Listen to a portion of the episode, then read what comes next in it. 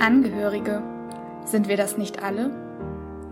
Als Angehörige stehe ich neben dir, doch manchmal stehe ich auch ganz schön neben mir. Ich bin Angehörige und ich höre dir zu, doch wer hört mich? Mit diesem Podcast möchten wir Angehörigen eine Stimme und ein offenes Ohr schenken. Angehörige sollten nicht aus dem Blick geraten. Wir möchten neben dir stehen. Neben dir. Der Podcast für Angehörige. Wie schön, dass du heute zuhörst. Hallo liebe Hörerinnen und Hörer, herzlich willkommen zu unserer ersten richtigen, heiß erwarteten und herbeigesehnten Episode von Neben dir, unser Podcast für euch, unser Podcast für Angehörige. Mein Name ist Andreas und neben mir am Start sind heute wieder die Amrei und die Miriam und die erzählen euch direkt mal, worum es heute so gehen wird. Ja, das machen wir gern. Vorher möchten wir uns aber ganz herzlich bei euch bedanken, denn wir waren wirklich überwältigt davon, wie viele Likes und auch Nachrichten uns nach der ersten Folge erreicht haben.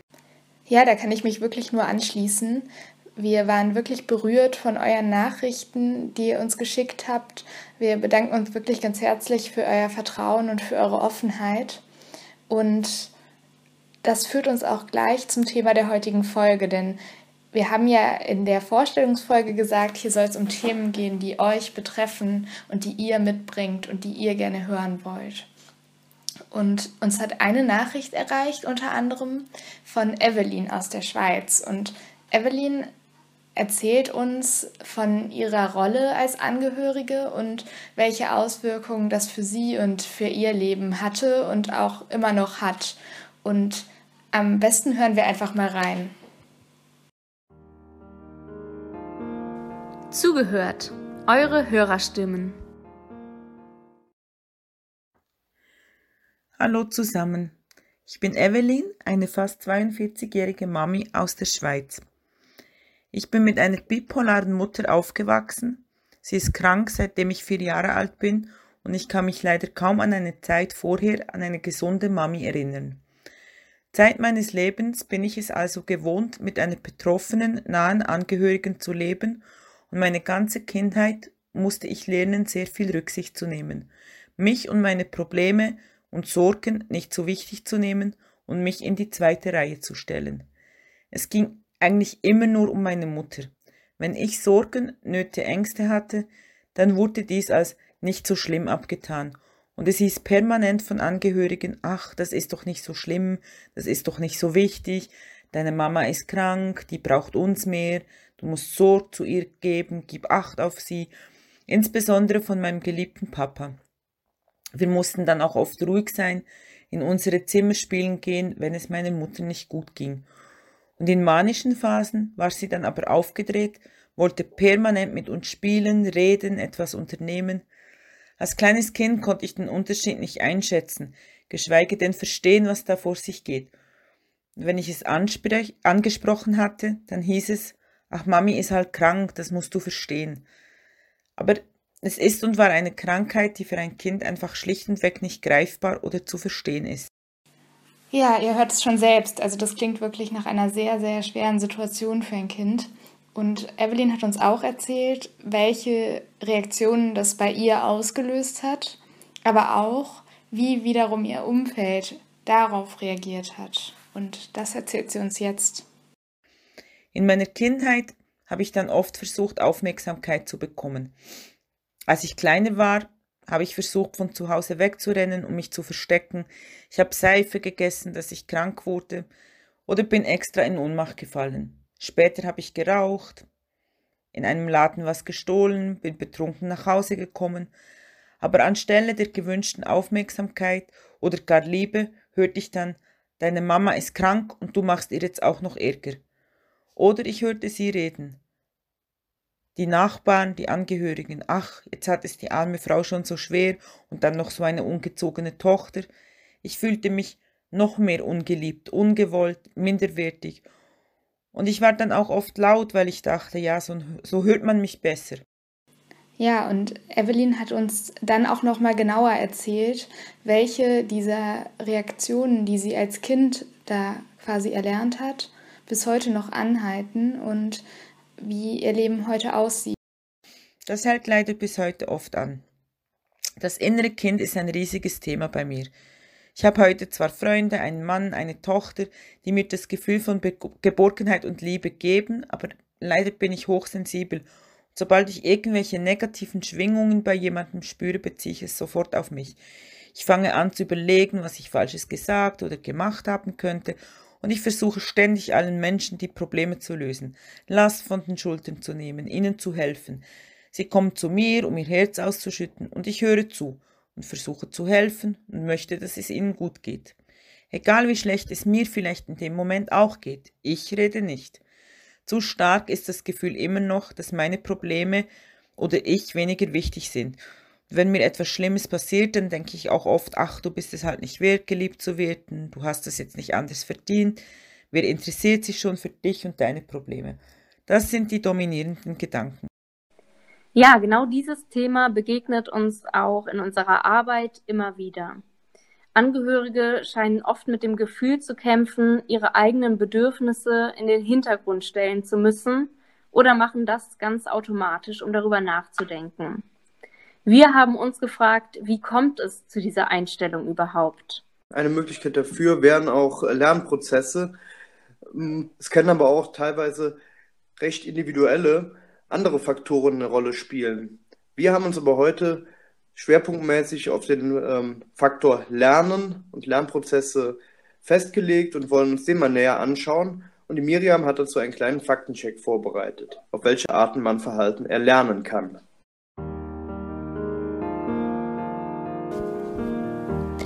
Nachgeschlagen. Unser Faktencheck. Wie kann Verhalten erlernt werden?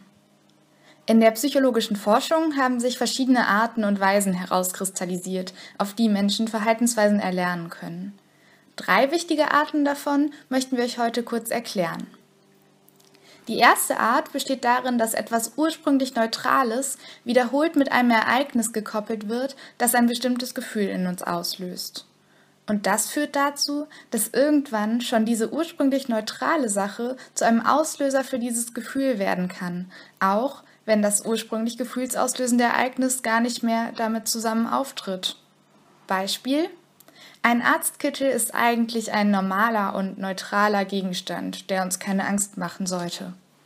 Wenn ich aber jetzt wiederholt die Erfahrung mache, dass ich immer, wenn ich den Arztkittel sehe, auch eine schmerzhafte Spritze bekomme, die mir Angst macht, dann kann irgendwann schon der Kittel allein Angst bei mir auslösen. Die zweite Form des Lernens besteht aus dem Lernen durch Belohnung oder Bestrafung. Wenn ein Verhalten immer wieder belohnt wird, dann führt das dazu, dass es in der Zukunft auch häufiger gezeigt wird. Wenn es hingegen bestraft wird, möchte man es in der Zukunft vielleicht eher vermeiden. Aber auch wenn durch das gezeigte Verhalten eine negative Konsequenz beendet werden kann, erhöht das die Wahrscheinlichkeit, das Verhalten in Zukunft wieder zu zeigen. Eine dritte Lernform ist das sogenannte Lernen am Modell. Wenn Menschen immer wieder relevante andere Personen dabei beobachten, dass diese bestimmte Dinge tun oder sagen, können sie dieses Verhalten in ihr eigenes Repertoire übernehmen. Wichtig ist dabei zu bedenken, dass all diese Prozesse häufig eher unbewusst ablaufen. Oftmals entscheiden wir uns nicht bewusst dazu. Wer mehr wissen will, kann unter den Begriffen klassische Konditionierung, operante Konditionierung und Modelllernen nachlesen. Aber was hat das nun mit Angehörigen zu tun und damit, dass sich diese oft in die zweite Reihe stellen oder das Gefühl haben, nicht an sich selbst denken zu dürfen? Das hört ihr nun im Podcast. Vielen Dank, Miriam, für den interessanten Ausflug in die Lernpsychologie.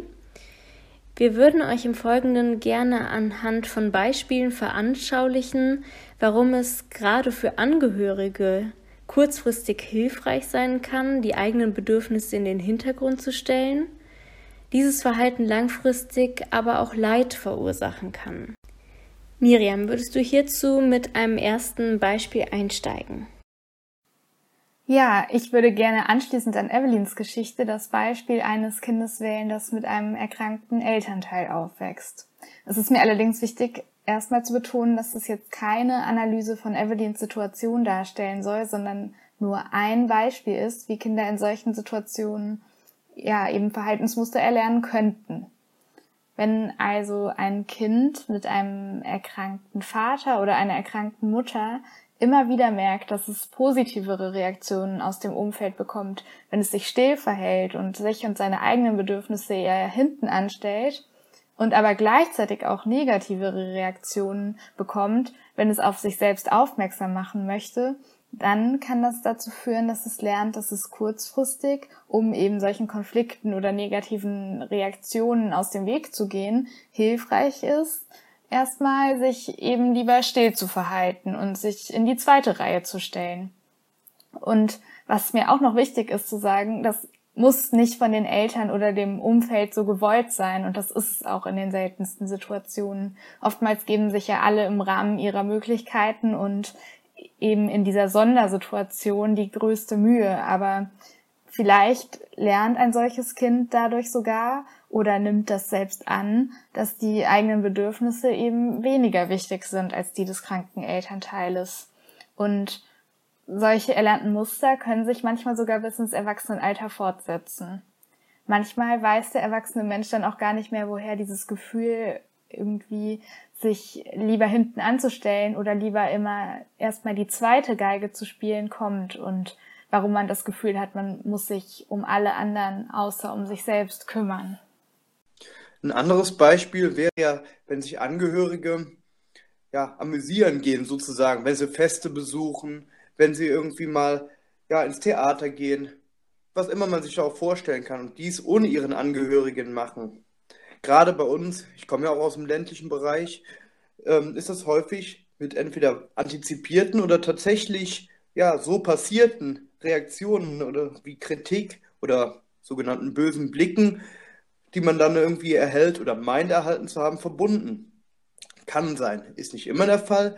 Jedoch führt das dann dazu, und das wäre ja sozusagen dann auch kurzfristig positiv, wenn man, wenn man einfach nicht mehr rausgeht, nichts mehr macht, dann muss man sich dieser Anspannung irgendwie nicht aussetzen, da von allen vermeintlich oder tatsächlich angeschaut zu werden oder dass einer auch mal wirklich jemand mit konfrontiert, wie kannst du es wagen, hier dein armer Mann, deine arme Frau ist zu Hause, dein armer Angehöriger und du hast hier Spaß.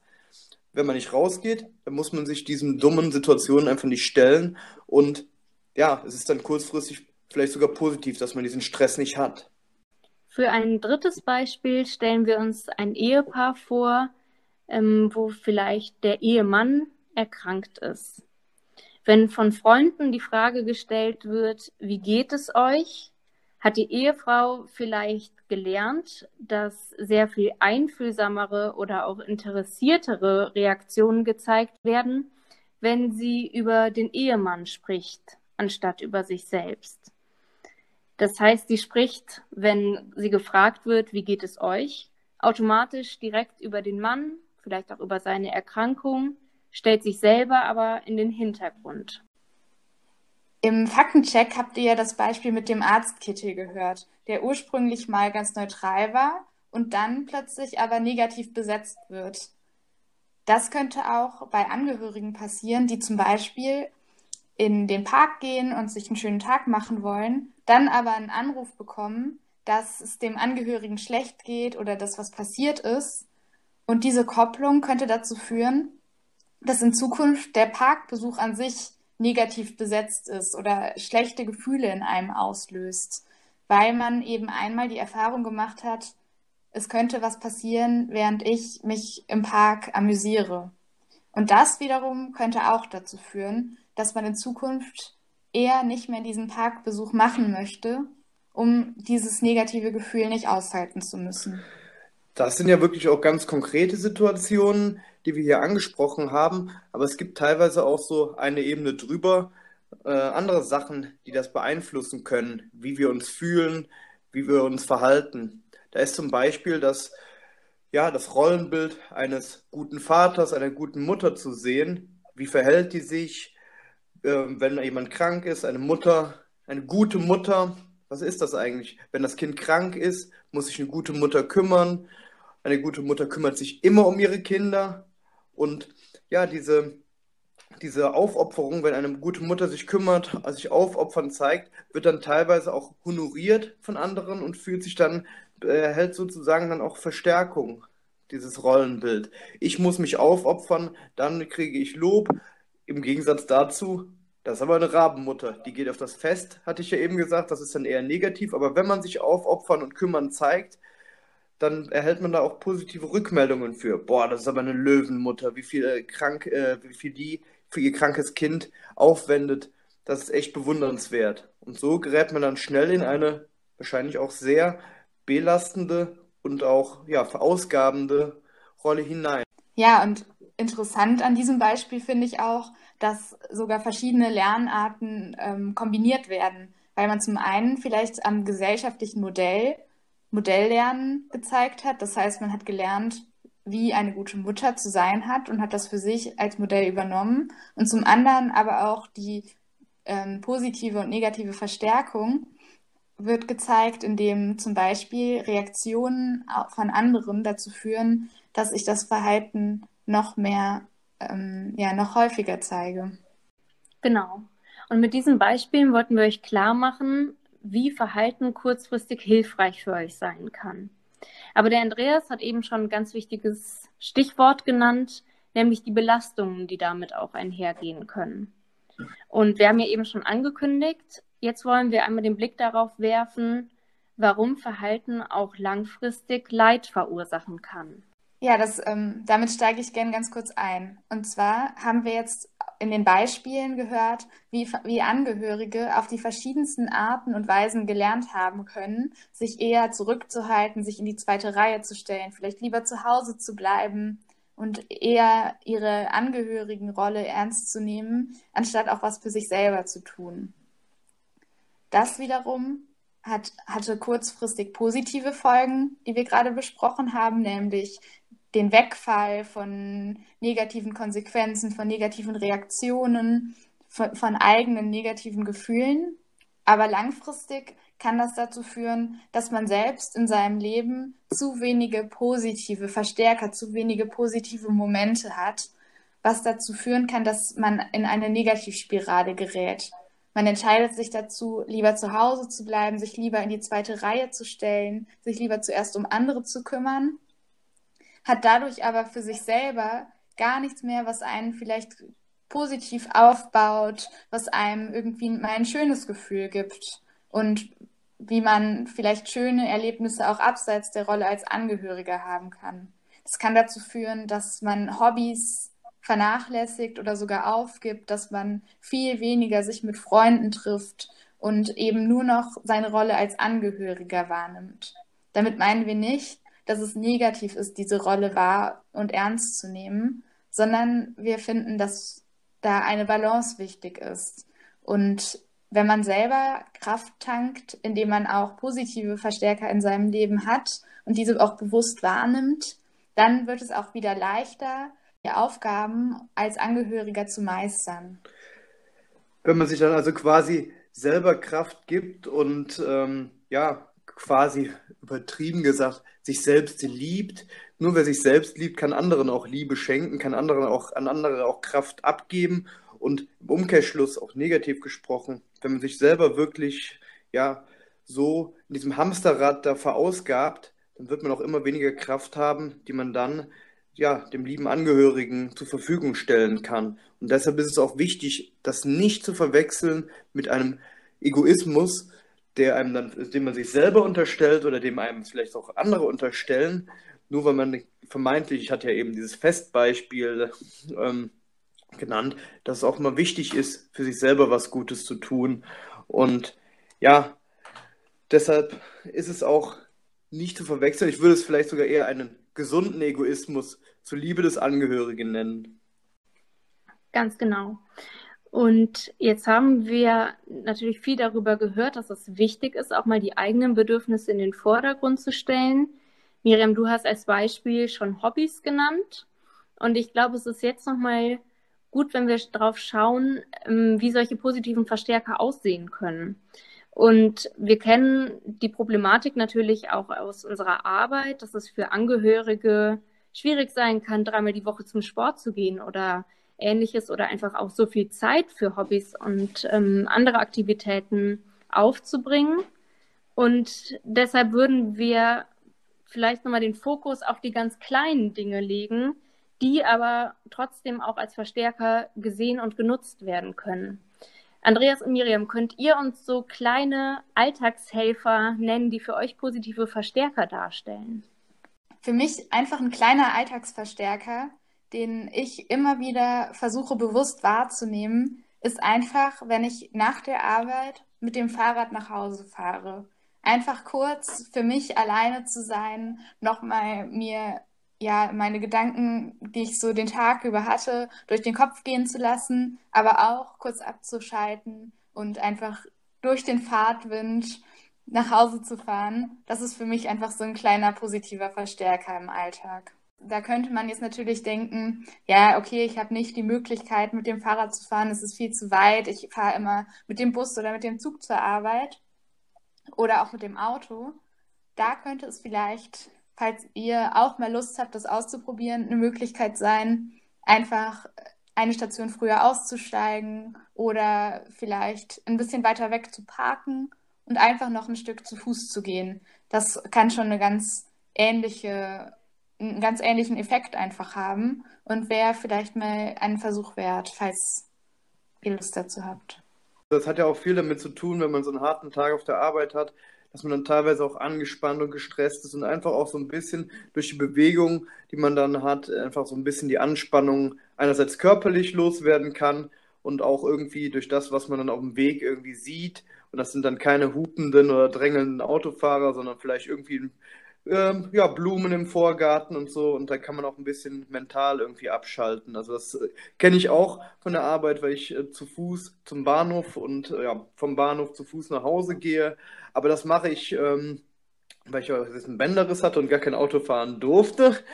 Ähm, und das war jetzt auch nicht so selbst gewählt. Ja, für mich sind, ist ein Verstärker dieser in der ja, Willkommensfolge angesprochene Garten, den ich mir angelegt habe. Und da ist es dann wirklich ein schönes Ritual morgens für mich, wenn ich aufstehe und dann in aller Ruhe dann die Blumen zu gießen. Bei uns auf unserem kleinen Vordach dann, dann geht morgens die Sonne auf. Vögel sind am Zwitschern und das ist einfach ein schöner Start in den Tag, wenn äh, jetzt gerade insbesondere im Sommer, wo man dann äh, wirklich auch sieht, ach, das ist ja schon ein bisschen größer geworden, das ist gewachsen. Ach, guck mal hier, letzte Woche war das Pflänzchen noch so klein, jetzt ist es größer geworden und das ist einfach so das Gesamtpaket, äh, dann irgendwie aus Vögelgezwitscher, Sonnenaufgang und ja, diesem, dieser Blume beispielsweise jetzt, die ich da abwachsen sehen. Und deshalb gefällt mir das ganz gut. Ja, ganz praktisch gesehen ähm, bin ich ja selber jetzt auch kein langjähriger Gärtner, äh, sondern habe mir das irgendwie so in den letzten Monaten so ein bisschen dazu gefunden. Und da kann ich euch nur ermutigen, dass es da auch, und da spreche ich aus bester Erfahrung, auch Pflanzen gibt, die in Anführungsstrichen ziemlich idiotensicher sind, wo man gar nicht so viel verkehrt machen kann und ja, sogar ganz schöne Erfolge sieht, auch wenn man die mal in Anführungsstrichen einen Tag vergisst zu gießen. Okay. Ähm, ich habe mir auch Gedanken darüber gemacht, was mein kleiner positiver Verstärker im Alltag ist und ähm, bin zum Schluss gekommen, dass es ein kleiner Begleiter ist, den ganz, ganz viele von euch bestimmt auch haben, nämlich die morgendliche Tasse Kaffee. Ähm, ich liebe es, mich morgens einmal in Ruhe für ein paar Minuten hinzusetzen, eben genau in der Länge, in der ich meinen Kaffee trinke. Diesen aber ganz bewusst wahrzunehmen, einmal in Ruhe wach zu werden, in der Zeit noch keine Nachrichten zu beantworten, Mails zu checken oder ähnliches, sondern wirklich einmal zum Durchatmen nutzen und Kraft zu tanken für den kommenden Tag. Vielleicht auch einmal überlegen, was steht heute an, worauf freue ich mich und was wird auf mich zukommen. Wir haben jetzt versucht, euch ganz kleine Beispiele auch zu nennen. Ähm, und ich denke, das ist beliebig auszuweiten. Das kann natürlich auch abends eine Seite im Lieblingsbuch sein, in der man einfach nochmal für ein paar Minuten in eine ganz andere Welt raus aus dem Alltag verschwindet ähm, und auch ja, vor dem Einschlafen nochmal Kraft tankt oder den Tag Oder den Neben dir Podcast zu hören oder eine Serie zu schauen. Ähm, das ist ja beliebig erweiterbar, wie Amrei auch gerade sagte. Und du hast ja jetzt für die, unsere Hörerinnen und Hörer einen kleinen Impuls vorbereitet. Ganz genau. Und in den hören wir jetzt rein. Nachgedacht. Unser Impuls für euch. Balanceakt. Angehörige. Sind wir das nicht alle? Ja. Und doch ist es manchmal eine ganz besondere Rolle.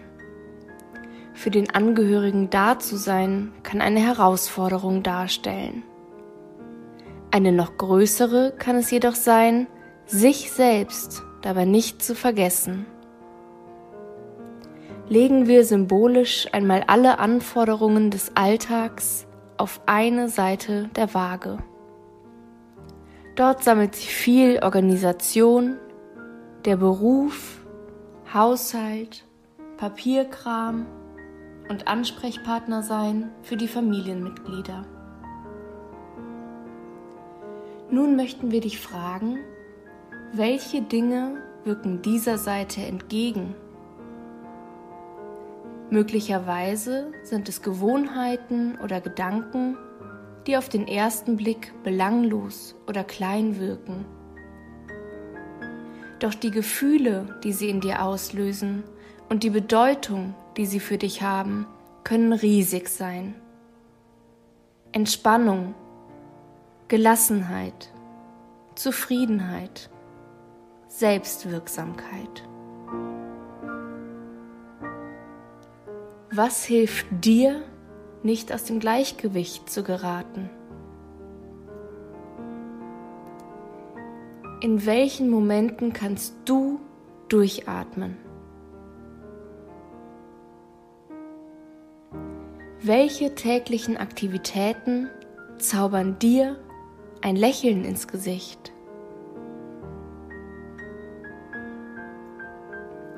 Auf welche kleinen Gewohnheiten möchtest du nicht verzichten?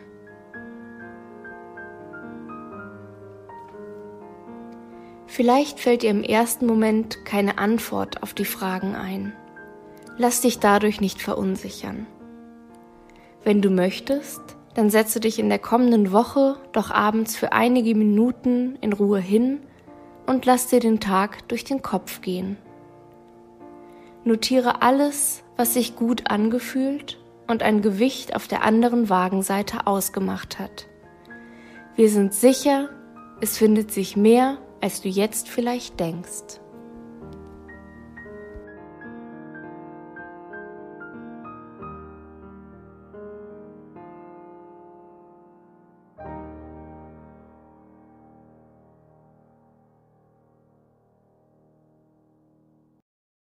So, liebe Hörerinnen und Hörer, wir hoffen, dieser Impuls von Amrei hat euch zum Nachdenken und Mitmachen angeregt und ja, wir sind gespannt zu erfahren, ob ihr ihn teilweise oder auch ganz in euren Alltag integriert habt und ja, wie es euch gefallen hat. Darüber hinaus könnt ihr uns gerne kontaktieren, weil wir uns gefragt haben, ob es vielleicht hilfreich oder sinnvoll für euch wäre, diesen Impuls nochmal als einzelne Datei hochzuladen, damit ihr euch nicht durch unseren ganzen Podcast scrollen müsst, um zu diesem Impuls zu gelangen. Da gebt uns bitte Rückmeldungen über unsere verschiedenen ja, Informationskanäle bei Instagram, Facebook oder per Mail. Und außerdem war uns wichtig zu sagen, dass eine Übung, wie ihr sie gerade gehört habt, zwar hilfreich und auch nützlich sein kann, jedoch nur auf gewisse Grenzen quasi begrenzt ist. Und wenn ihr merkt, dass ihr es alleine nicht schafft oder viele von diesen Mustern, die sich da über teilweise lange Zeit eingegraben haben, zu tief sitzen, ist es an der Zeit auch vielleicht professionelle Hilfe in Anspruch zu nehmen. Wir wollen einen Beitrag dazu leisten mit unserem Podcast und auch mit diesem Impuls in der Praxis, aber das kann natürlich nicht alles abdecken und deshalb ist es insbesondere dann wichtig, wenn ihr merkt, es reicht nicht, dass ihr euch mutig traut und offen zeigt und auch Hilfe annimmt. Unsere Hörerin Evelyn hat eine ähnliche Zeit durchmachen müssen und berichtet uns jetzt, wie sie das gemacht hat. Als mein Vater starb, bin ich zusammengebrochen und in der Reha gelandet. Und dort gelang der Befreiungsschlag. Ich habe mir zum ersten Mal alles von der Seele geredet, ich habe gelernt, Nein zu sagen und dass auch meine Bedürfnisse, meine Sorgen, ganz einfach ich wichtig sind. Ich habe es nicht verdient, dass mir Unrecht geschieht oder dass ich unfair behandelt werde, denn auch ich habe meinen Wert.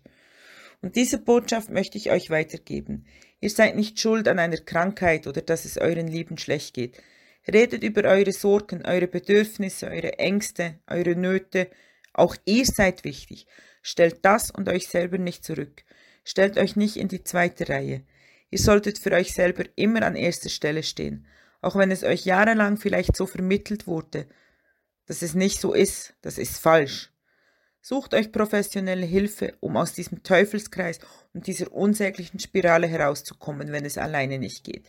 Schämt euch nicht, seid stolz auf euch und eure Geschichte, denn diese macht euch mit zu wunderbaren und vor allem verdammt starken Menschen. Liebe Evelyn, wir möchten dir von ganzem Herzen danken für deine Offenheit, dass du deine Geschichte und deine Gedanken hier in unserem Podcast mit uns teilst. Es ist wirklich beeindruckend, wie du dich entwickelt hast und wie du heute über die ganze Situation sprichst. Und ich denke, da kannst du wirklich stolz drauf sein. Und ich kann mir vorstellen, dass du auch ein großes Vorbild für viele unserer Hörerinnen und Hörer bist.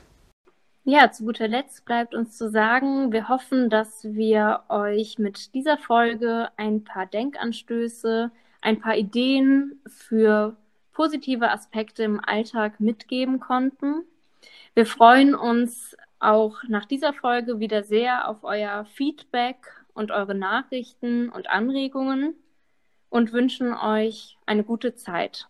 Bis zum nächsten Mal. Schön, dass ihr mit dabei wart.